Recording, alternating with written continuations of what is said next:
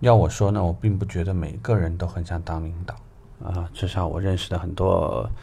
老油条啊，在车行已经混了很多年了，但是他完全没有往上走的意愿。为什么呢？是因为有很多人发现，其实做领导没有做伙计那么轻松。我们从日常的工作来看，伙计只要做好自己的工作，没有报告，没有总结，没有例会，没有出差。没有这个，因为你不管做的多好，你一定有短板，就没有在集团那边挨屌的事情，也没有一大堆的等着要整改的事情，也不会每天提心吊胆。那么作为领导而言呢，它的好处是什么呢？好处是，呃，很多的基础工作不需要去做，我们不需要重复、重复、再重复的去做一些看上去这个技术含量不高的工作。而且有些人呢，多少会认为人生是一种积累，啊，你需要现在跟一个科长打交道，未来你跟一个处长打交道，在这之后，你会和一个什么厅长或者市长什么人坐在一起吃饭，去畅谈一些发展、畅谈一些资源的东西，啊，也许对自己的未来会很有帮助。所以，我只能说呢，每人各有志吧，人各有志。那如果说你现在要问我，你适合去做伙计还是做领导，我就得看有几件事情，大家想一下呢，你就大概能明白你自己是不是那一类人了。第一，你对家庭到底有多看重？你是喜欢每天这个和一群所谓事业成功的人在一起，还是从心底的来讲，很想和自己的老婆孩子在一起？这是第一，而且这个权重很大。第二，你是一个外向性的性格还是个内向性的性格？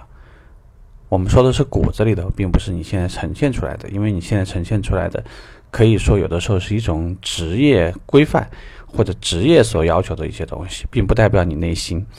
喜欢的那种人呢，就是典型家里待不住啊。每天晚上的话，只要是一个人的时候，就会想着约几个朋友出来吃个宵夜啊，喝个酒啊什么的。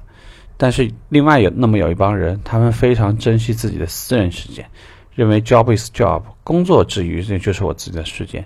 那我觉得我也比较像这种人，就是下了班我更喜欢的是，呃，泡杯泡一壶茶，听听 CD，啊，和老婆孩子呢这个聊聊天儿，谈一些这种今天一天发生的事情。呃，第三就是你对未来的规划是什么状况？